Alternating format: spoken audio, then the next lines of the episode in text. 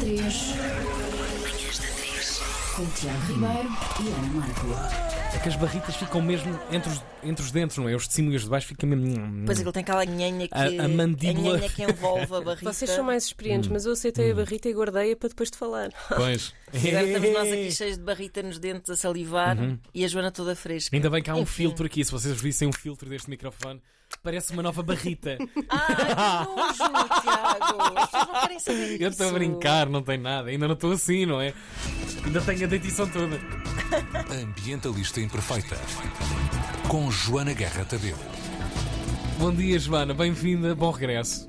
Obrigada. Bom dia. Estava cheia de saudades de fazer isto. Mentira! Estava mesmo. Mentira! Estava mesmo. a mentir com quantos dentes tens? Claro. Não, a sério, isto é mesmo divertido. Gosto muito de vir aqui dar-vos mais notícias. É o meu desporto favorito.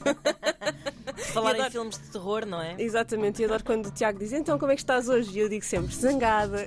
Lá está. Gosto Mas hoje estás feliz. semanal. Mais ou menos. Ah, então, ah, na Silly Season, o que deu nos noticiários foi sobretudo fogos, ondas de calor, seca. Portanto, obviamente, o clima não tirou férias ah, e as coisas não estão nada famosas, nem para Portugal, nem para o resto do mundo. E é preciso, obviamente, fazer este levantamento. De momento, temos mais de 100 mil hectares ardidos em Portugal, Deus sendo meu. que metade é floresta. Ahm, 40% matos e quase 10% ah, agricultura. Portanto, temos aqui mesmo um problema florestal para resolver, ah, mas sobre isso vou falar também hoje no episódio que vai ser gravado daqui a pouco. Ah, vamos falar sobre seca e fogos com um especialista aqui neste, nestes ecossistemas fluviais e ecossistemas florestais que nos vai explicar como é que isto está tudo ligado e vamos aqui também falar das florestas e porque é que elas estão a arder e como é que nós podemos fazer, o que é que nós podemos fazer para que elas não voltem a, a arder na dimensão em que estão a arder este ano, que está a ser ah, especialmente mau. Tivemos 9.948 ocorrências ah, de fogos até agora, segundo o ICNF. Portanto, ah, foi, é dos Meu piores anos. É dos piores anos. Ah, a seca é a mais grave do século. Ah, temos 60% do, do país em seca extrema e 40% em seca severa.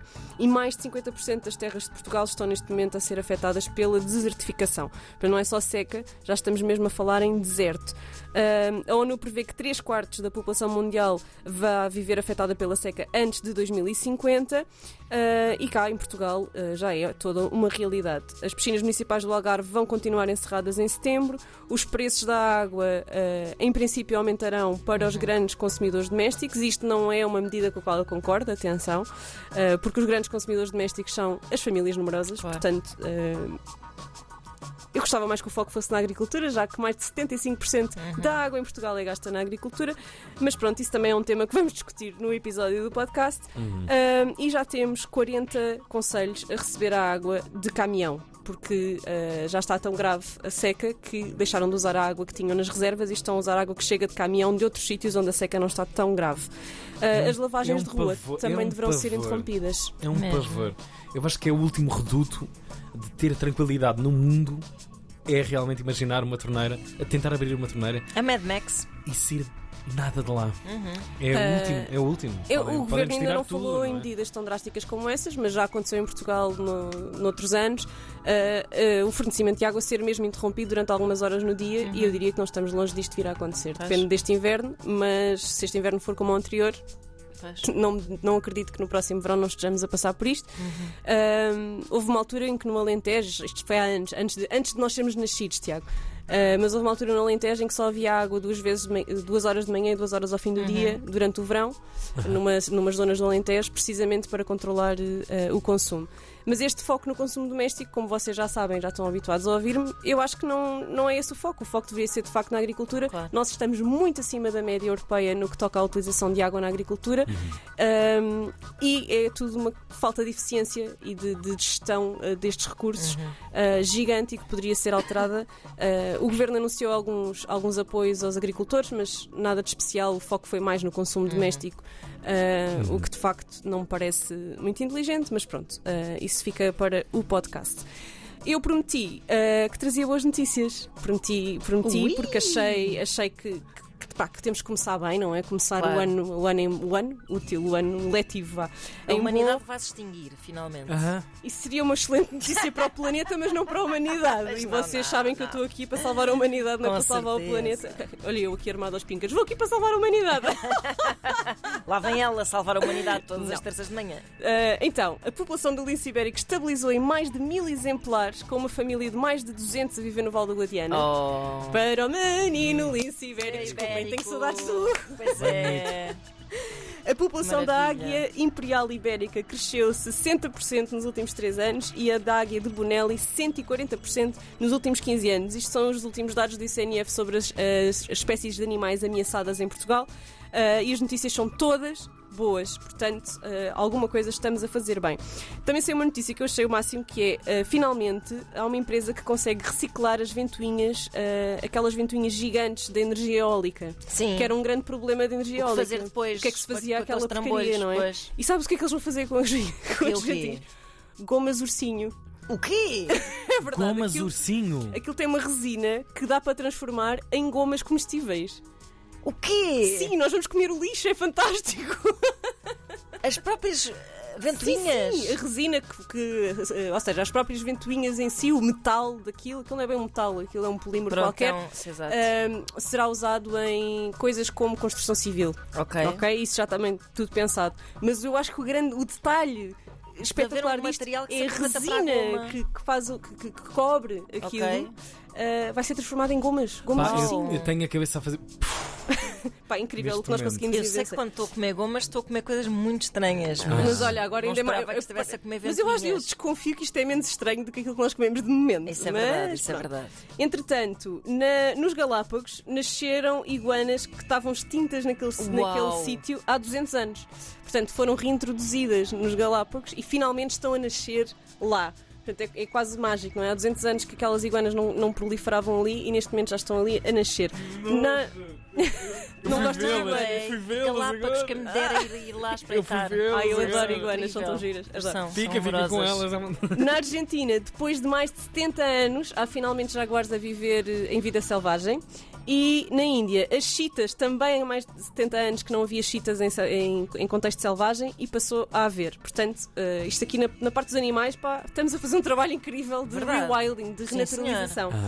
Ah, e dois terços da grande barreira do coral da Austrália estão cobertas de corais. Isto é o melhor resultado desde que há registro, que foi a primeira vez que se registou há 36 anos. Portanto, também está aqui a renascer a grande barreira de coral.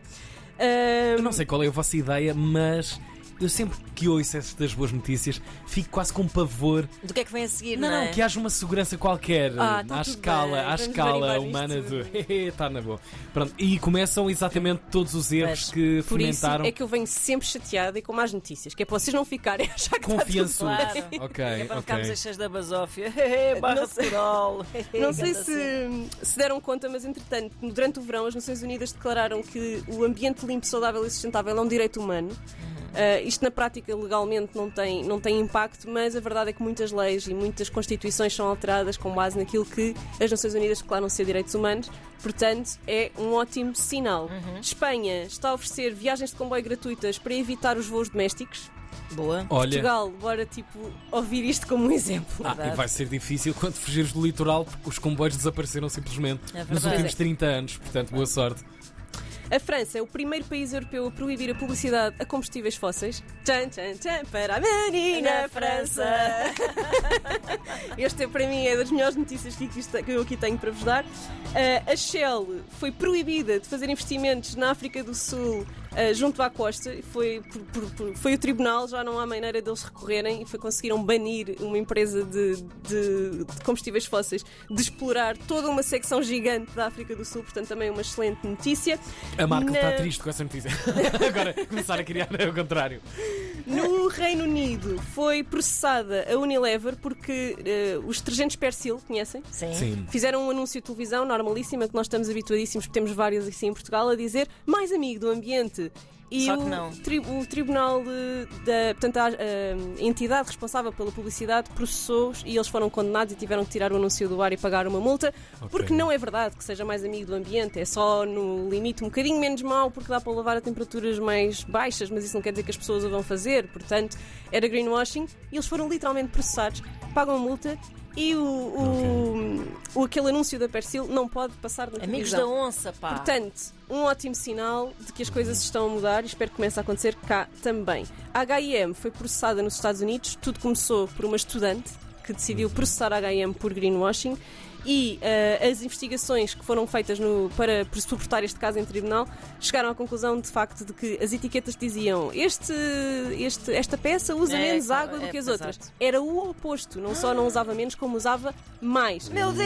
Portanto, uh, também aqui uma ótima notícia: isto está a ser tudo desmontado.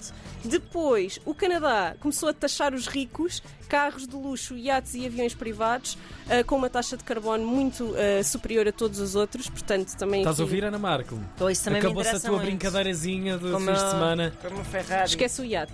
Um, e a China fez também uma coisa fantástica que foi declarar que a Bitcoin não tem qualquer tipo de interesse público, uma vez que não é amiga do ambiente, pois a mineração da Bitcoin tem um impacto de dióxido de carbono, uma, uma quantidade de emissões de dióxido de carbono completamente absurda. Isso vindo da China, não é? Essa Vindo, isto vindo da China. Portanto, Ok. também, também achei espetacular. Uhum. Um, finalmente, sim, acho que é a última boa notícia que eu tenho para vocês. Uh, houve uns cientistas que conseguiram descobrir uma maneira de tirar um- uns compostos químicos que eu vou tentar dizer. Preparem-se. Fluores, fluorosurfactantes. Meu Deus, tive um esgotamento agora. São conhecidos como PFAs. uh, e ainda mais conhecidos como os Forever Chemicals, que eram químicos que estão no nosso corpo, estão na água, estão nos animais, não- estão nas plantas e que não não sabia daqui. como é que se ia.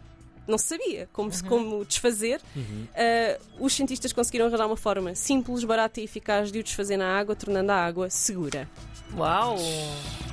Grande, Portanto, um grande- uma, uma grande entrada, Uma grande entrada. Pronto. Uma grande, Como vocês um grande início de temporada. estamos a morrer, mas há esperança. Há esperança. Esperança e com alguns travões pelo meio. Para a semana esqueçam isto tudo. Para a semana eu venho zangada, prometo. É isso. Obrigado, Joana. Ambientalista Imperfeita. Joana Guerra Tadeu, como perceberam também, vai na versão long play a partir de logo à tarde. Está por aí o episódio nas redes do costume. Nas malhas, não que o Império tece, mas que a cabeça de Joana Guerra Tadeu ordena todas as semanas. Ambientalista Imperfeita em antena3.rtp.pt